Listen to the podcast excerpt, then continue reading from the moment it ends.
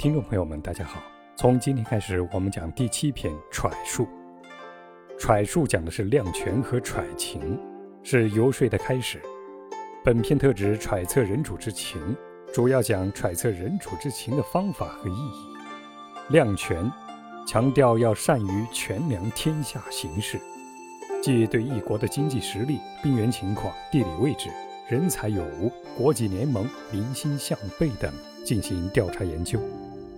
揣情强调要揣摩诸侯的实情，即选择有利的时机，通过观察、询问、试探等手段，掌握君主的打算、意向等。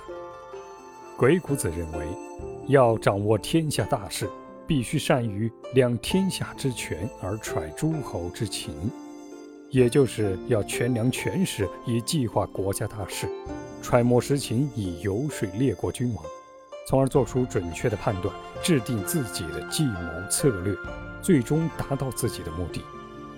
运用揣术，一定要善于观察，掌握对方的具体情况。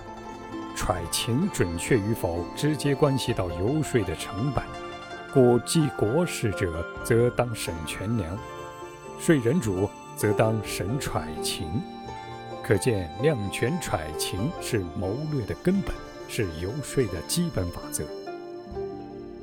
我们来看这篇的开头原文：“古之善用天下者，必量天下之权而揣诸侯之情。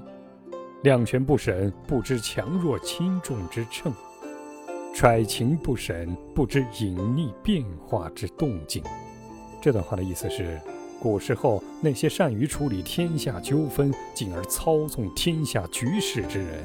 必定能准确地把握天下政治形势的变化，必定善于揣测诸侯国君主的心性意向。